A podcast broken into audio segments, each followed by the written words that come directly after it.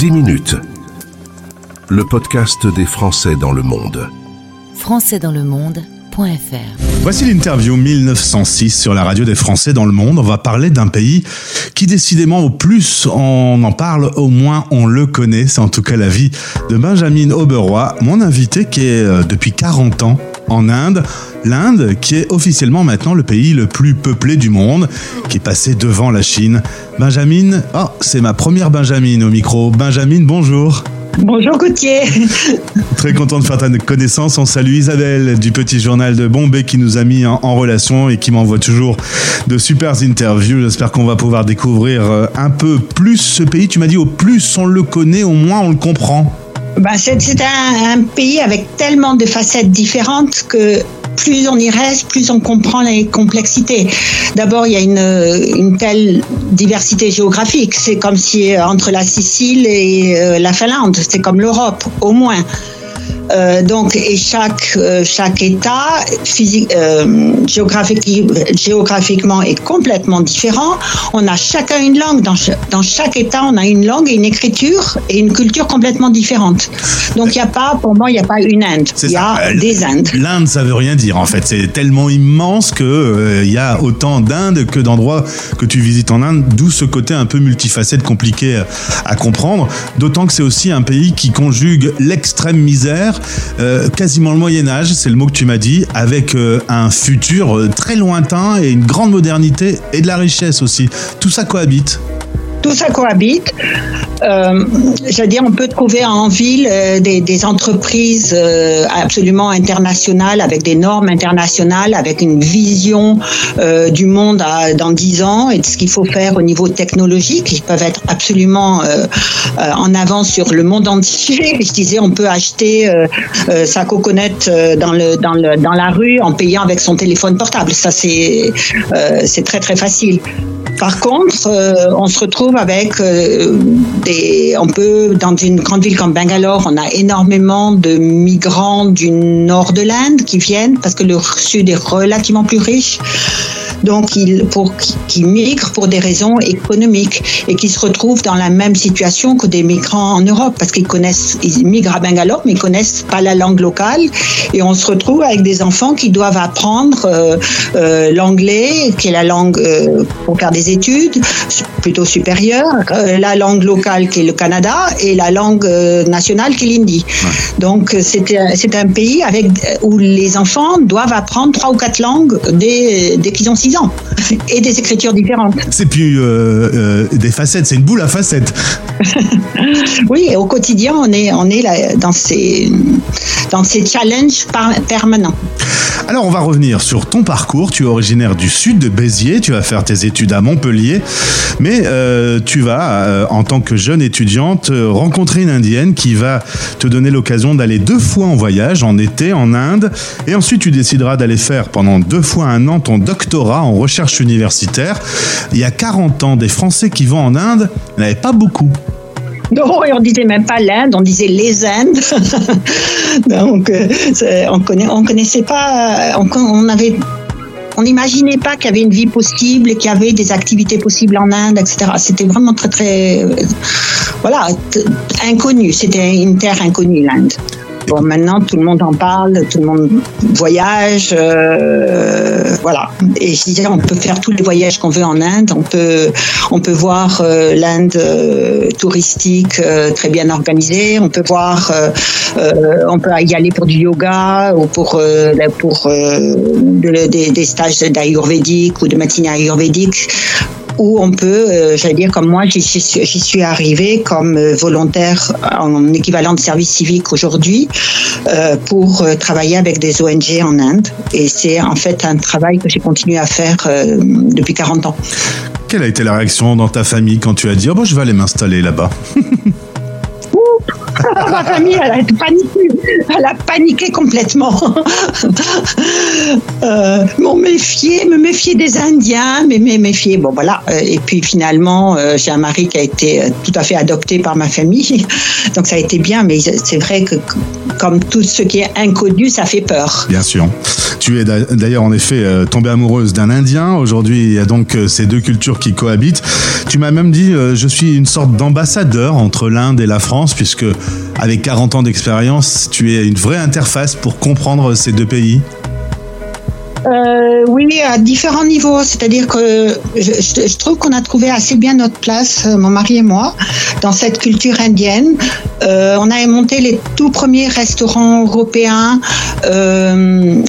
dans Bangalore, hors les 5 étoiles, parce que la cuisine européenne était connue que dans les 5 étoiles. Donc on a été les premiers à faire des, des profiteroles, des crêpes, des burgers, des pizzas. Ils appelaient les, les profiteroles les profit rolls. C'était génial. et et bon, voilà, les pizzas, c'était aussi, ils pensaient que c'était des nanes, euh, ce qui, était un pain indien. Euh, voilà, donc ça, on a été, on a fait une dizaine de restaurants euh, bonne franquette, euh, family restaurant comme ils, disent. Donc ça, c'est, ça a été, on a été un ambassadeur sur la cuisine européenne.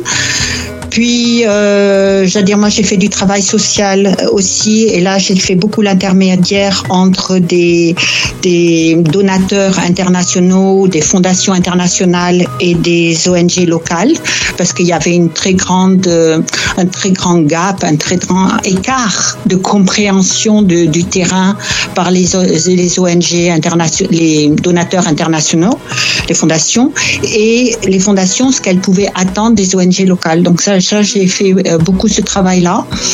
Et puis maintenant, on a, on a rénové une ancienne maison coloniale où on a aussi beaucoup de, à Bangalore, où on a beaucoup de, de voyageurs euh, internationaux et euh, voilà, on discute avec eux de, la vie en Inde, euh, on répond à leurs questions, les aide à planifier un voyage en fonction de leurs envies.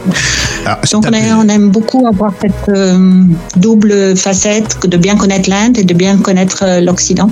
J'ai tapé Bangalore évidemment sur Google pour m'inspirer un peu, pour m'immerger. C'est impressionnant. D'abord, la ville a l'air immensissime. Ça côtoie en effet des vieux bâtiments un peu coloniaux, une modernité de fou avec des immeubles dernière génération, mais aussi des marchés euh, comme euh, au siècle dernier. Euh, cette cohabitation, faut savoir la maîtriser quand même. Hein. oui, mais ça se, passe plutôt bien, la, cohabitation. C'est-à-dire que chacun vit dans son. J'allais dire, c'est un, Je sais pas s'il faut dire que c'est un problème, mais en Inde, les différentes communautés se côtoient beaucoup très souvent, elles, elles n'interagissent pas beaucoup entre elles. Donc, quand on va au marché aux fleurs et au marché aux légumes, etc., on côtoie une certaine euh, vision de l'Inde. Et ça, on aurait pu voir la même chose il y a, il y a 50 ans. Ça, ça n'a pas, pas bougé du tout. Par contre, euh, on va à des, grands immeubles euh, ou des grandes entreprises d'informatique. il y a ce qui s'appelle la Bangalore Electronic City. C'est, je sais pas, 200 000 employés euh, dans Electronic City euh, et qui, euh, si on est dans ces entreprises-là ou, ou aux États-Unis, c'est pareil. Et ça, c'est ça, c'est surprenant. On sent bien que l'Inde va jouer de plus en plus un rôle euh, au niveau mondial. Euh, on le voit par exemple aujourd'hui dans le, conflit qu'il y a euh, en, Europe. le positionnement est qu'un cas sur en soutien, on est contre. va falloir jouer avec avec ce grand pays et cette grande puissance. Oui, mais là, j'ai l'impression que l'Inde s'est pas trop positionnée parce qu'en priorité, il, il souhaite préserver sa population donc euh, on n'a on pas cette inflation qu'on a en Europe et on n'a pas eu de coupure de courant, on n'a pas, euh, je veux dire, dans un pays où on n'a pas de coupure de gaz, les prix n'ont pas explosé comme ça a explosé, et entre autres parce qu'ils ont négocié avec la Russie. Et que faire? Mhm. Donc c'est un choix politique de, de, de Modi. Bon, après ça, on fait, on en pense qu'on veut, mais c'est euh, avec une, une, telle population, je pense qu'il a fait le choix de ne pas mettre en danger euh, ces millions de gens qui sont pauvres. Quoi, c'est à la limite, ça se comprend. Non pas que je le supporte, mais euh, que je le soutiens, enfin forcément, mais on, on peut comprendre. Aujourd'hui, au moment où on se parle, tu es à Nantes. vous avez une maison de famille avec ton, ton frère.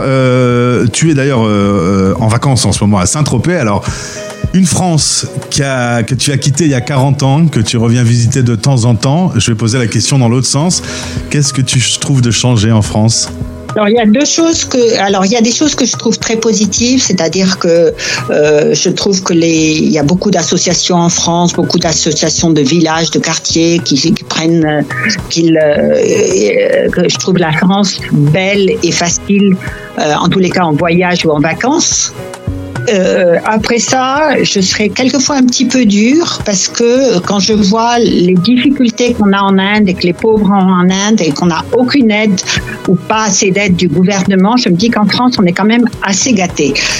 Euh, donc je suis, euh, je suis un peu partagée sur sur ma perception de la France et j'aimerais que les Français voyagent pour qu'ils se rendent compte de la chance qu'on a d'être en France, de la, de la richesse, de la géographie de la, de la France, de la, de la richesse des, des gens, des, de la facilité, de certaines facilités qu'on a en France et qu'on n'a pas du tout. Bon, en Inde, c'est un pays quand même extrêmement difficile, extrêmement pollué, une infrastructure qui est euh, quand même pas, qui est un peu défaillante par certains côtés. Les, routes, euh, euh, avoir de l'eau, c'est compliqué, avoir de l'électricité, c'est compliqué, de l'eau potable. Bon, on a quand même beaucoup de choses en France où on pourrait se réjouir d'être dans un si beau pays. Et moi, c'est vrai que j'étais en vacances, donc euh, je m'excuse, mais c'est vrai que quelquefois, je, je, me dis que les Français sont gâtés. Alors, je ne veux pas y mettre tout le monde dans ce euh, là-dedans, mais bien sûr. je peux pas. On, on, on peut pas, mais on aimerait qu'ils aillent, que les Français aillent visiter, qu'ils aillent voir autre chose. c'est une belle morale. Un peu. Non, non, mais c'est une belle morale, Benjamin. Tous les euh, invités que j'ai au micro qui parlent de la France, quand ils n'y sont plus, disent à quel point la France est incroyable et que les Français de France sont très rouspéteurs alors qu'il n'y a pas autant de raisons de l'être, sans doute. Je, n'osais pas le dire. tu as laissé un silence et tu m'as regardé. Euh, voilà, en tout cas, euh, c'est pas facile. En 10 minutes, euh, je t'ai demandé un exercice très compliqué. Toi qui as 40 ans d'expérience de vie en Inde, de te positionner et sur l'Inde et j'en ai rajouté une couche avec la France. Donc, euh, exercice pas facile, mais réussi. Merci, Benjamin, pour cet échange. Tu fais un gros travail avec des ONG locales là-bas. Euh, bravo pour ce travail. Je pense que hum, après Saint-Tropez, après ce petit passage en Bretagne, tu retourneras avec plaisir à Bangalore? Ah oui, oui, je retourne bien. Veux dire, je suis très, très attendue. Je me sens responsable quand même de, de milliers de personnes avec qui on a, à qui on a mis le pied à l'étrier pour sortir de, du cercle, cercle de la pauvreté. Donc, euh, je me sens quand même investie d'une grande mission. Et si là, je suis à Saint-Tropez, c'est parce que la, la Fondation Dominique Lapierre m'a, que la Fondation Dominique Lapierre m'a demandé de, de continuer son travail alors qu'il est décédé en décembre. Et donc, j'ai beaucoup à travailler avec le West Bengal maintenant pour continuer cette belle œuvre qu'il a faite. C'est pour ça que je suis à Saint-Tropez, parce que sinon, c'est pas là que je viendrai. C'est pas pour la plage. Non, c'est pas pour la plage. Là, c'est pour euh, comprendre et continuer à aider des, des populations, euh, ouais, défavorisées, démunies, abandonnées, comme il peut y en avoir un peu en, en Inde. Donc on met notre, euh, notre pierre à l'édifice. Mais on ne sauvera pas le monde. J'ai bien de la chance de faire ce métier et de tendre euh, mon micro à, des Français qui font des choses de dingue partout dans le monde. Un grand merci euh, d'être venu à notre micro. Au plaisir de se retrouver. Merci Gauthier. À une autre fois alors. Au revoir. Français dans le monde.